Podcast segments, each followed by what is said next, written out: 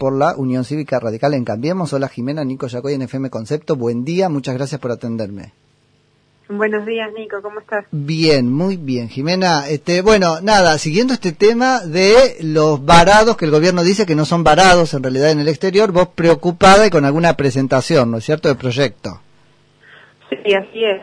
Dicen que no son varados porque comparan con los ciudadanos argentinos que también se quedaron fuera y sin posibilidades de volver a nuestro país el año pasado, si se acuerdan, a principio de la pandemia. Sí. Lo, lo paradójico es que después de un año y medio, después de haber pasado esa experiencia, el gobierno parece que no aprendió absolutamente nada y vuelve a repetir las mismas medidas que, por otra parte, sí aprendimos que no dieron resultado o no dieron el resultado esperado. Y sí son varados porque efectivamente no están pudiendo volver a la Argentina. El no volver o no volver en, en las pautas o en las fechas programadas el que se te restrinja el derecho a, ingresar y volver a tu hogar y el estar sin saber cómo ni cuándo, eso es estar eh, eh, parado, ¿no? La incertidumbre eh, del no saber ni cómo ni cuándo, porque el ANAC ni siquiera les ha brindado a las compañías aéreas la información suficiente para que puedan reorganizar los vuelos. Entonces, efectivamente están varados. Acá nos dice el diccionario que está inmóvil o no se puede desplazar. Listo, chao, ya está.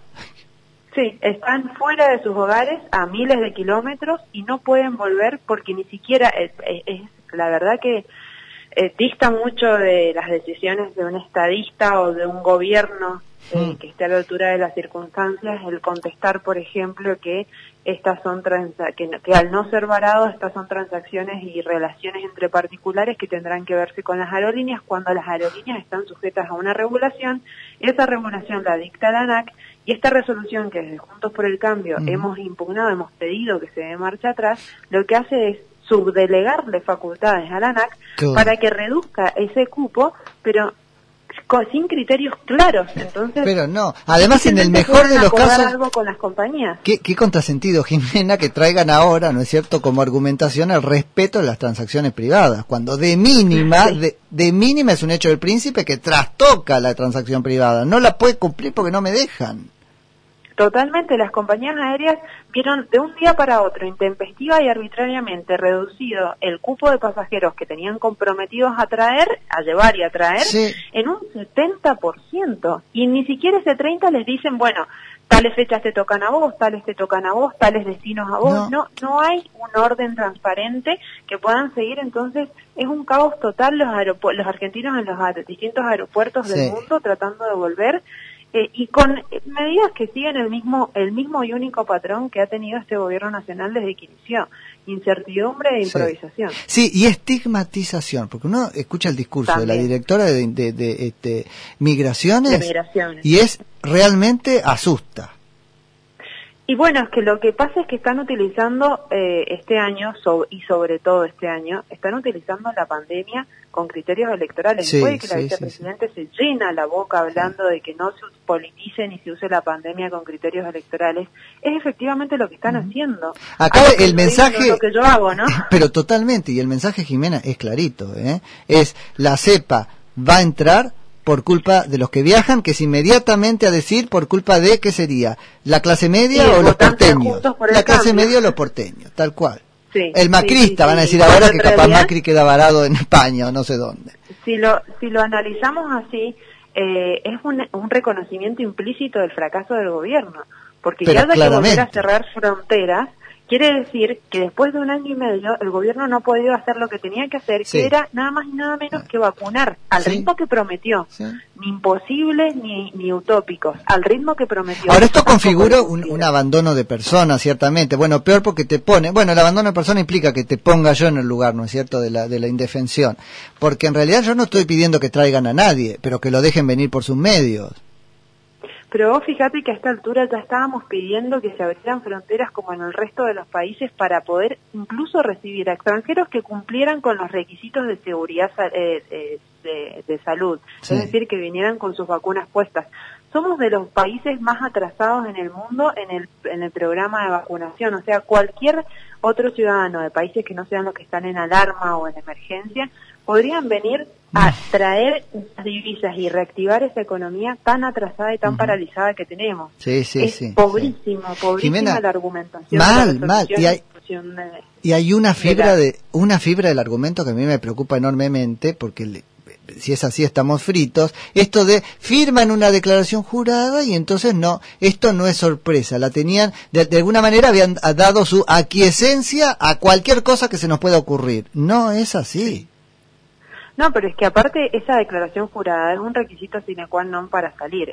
Por, eso. Ellos tendrían que sincerar el discurso y entonces decir, o salen en las condiciones que yo digo, que son no sé cuáles, porque no hay previsibilidad en, las políticas de este gobierno, o directamente les prohíbo salir. Entonces, pero mi punto es este. pensar que está prohibido salir, salvo que no acepte cualquier cosa. Perfecto. Ahora bien, eh, no existe en la democracia que uno acepte cualquier cosa. No existe. Eso que, ellos le pongan ahí adentro, ¿no es cierto? Mi aceptación de su eh, decisión trasnochada y arbitraria no existe. Yo no puedo este, a ver, yo no puedo dar mi, mi aquiescencia que me esclavicen, tampoco puedo dar mi aquiescencia que no me dejen entrar. No, y tampoco se puede, tampoco se puede prestar consentimiento a, a, lo que no se conoce, porque es, una cláusula, es un cheque en blanco. Esa declaración jurada es un cheque en blanco para que ellos después tomen la decisión que quieran, que como te repito, no sigue ningún patrón sanitario tampoco, porque no es que están haciendo algo que garantice que eh, esta, que esta nueva cepa no va a ingresar. A mí, que me disculpen, pero me trae eh, los recuerdos no tan lejanos de, del principio de la pandemia, cuando el ex ministro de Salud decía que no hacía falta cerrar esa isla mm. porque eh, China estaba muy lejos y el virus no iba a llegar. Ahora, ahora es igual, repiten por signo contrario. Ahora saben que la cepa entra igual y necesitan cerrar esa isla para que quede claro que la culpa no es de ellos. Seguro. No es que la culpa de que la gente se vaya a enfermar con esta nueva cepa no es de ellos que no han alcanzado a vacunar y que están repitiendo una, una campaña de vacunación como exitosa porque tiene un 35%, pero con primera dosis y la inmunidad se adquiere con la segunda. Y ese porcentaje eh, a duras penas escala el 8-9%. Con la segunda o la tercera, ya hay estudios para AstraZeneca sobre la necesidad de una tercera, o sea, no es joda. Y están jugando, no sé. Lamentablemente, en medio de esto, las consecuencias al corto y mediano plazo son inclusive eh, la, la, posibilidad de perder eh, líneas aéreas en, nuestro país, que ya algunas se han ido, la desconexión de nuestro país en un mundo globalizado. No podemos Pero ellos ganan. La, el, autoritarismo gana la desconexión. Cuanto vos menos contacto tengas con el exterior, pues entonces más este patrón puede ser en tu en tu comarca, ¿no? Creo que igualmente eh, se están jugando un, un votante que está eh, muy cansado de estas decisiones, como vos decís, autoritarias. Ese votante que no es un núcleo duro y que eh, les dio un voto de confianza quizás hace dos años y ha han fracasado estrepitosamente en todas las medidas que han tomado. Con estas medidas creo que enojan más aún a la sociedad. Guarda porque juegan tan bien con el rencor, ¿no es cierto? Para tratar de sacarle rédito político al, al rencor. Y ese votante que siempre se quiso ir, ahora en algún lugar está rencoroso del que igual pudo irse.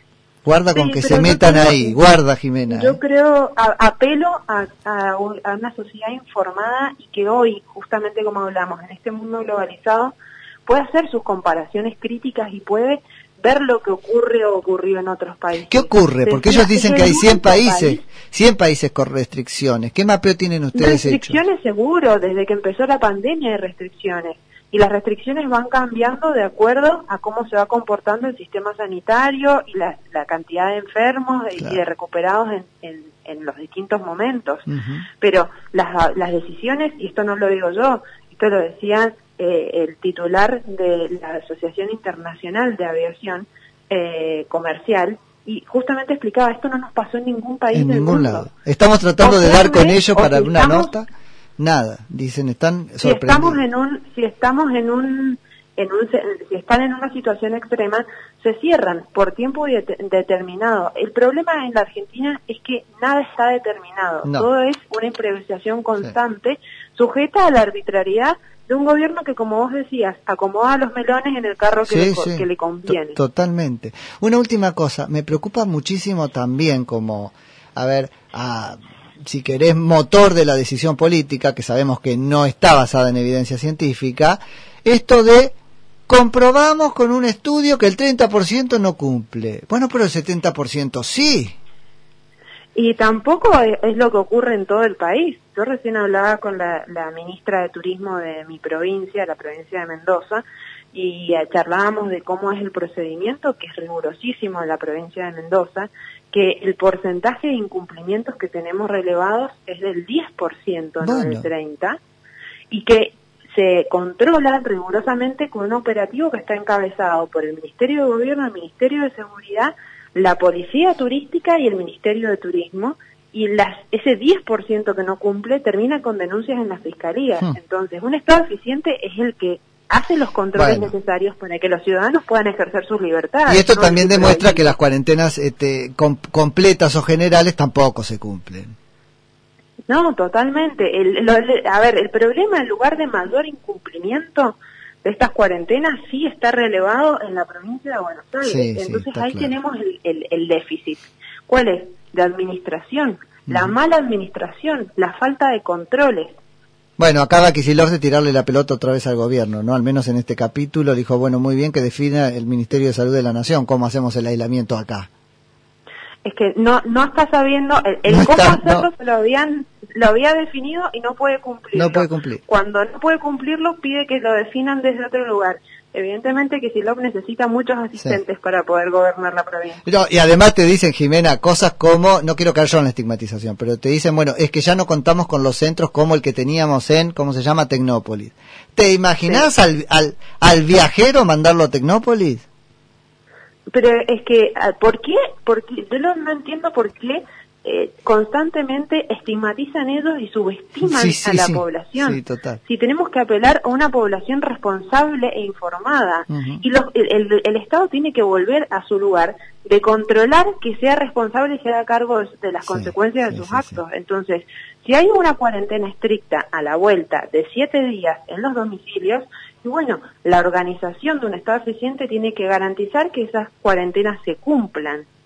Yo creo que la administración y sobre todo el Estado tiene por personal suficiente eh, con, el, con lo que se ha engrosado la planta de Estado, sobre todo la provincia de Buenos Aires durante muchísimos años, para poner a trabajar en esta y muchas cosas, otras cosas. Bueno, por ahí manda la militancia a ponerse el barbijo, como es, y salir de los vacunatorios y entrar a hacer control.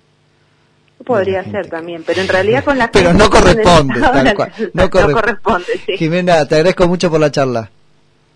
Gracias a ustedes, que, tengan buen día. Que tengas lindo día. Jimena La Torre, que es diputada nacional por la Unión Cívica Radical, provincia de Mendoza, en Juntos por el Cambio.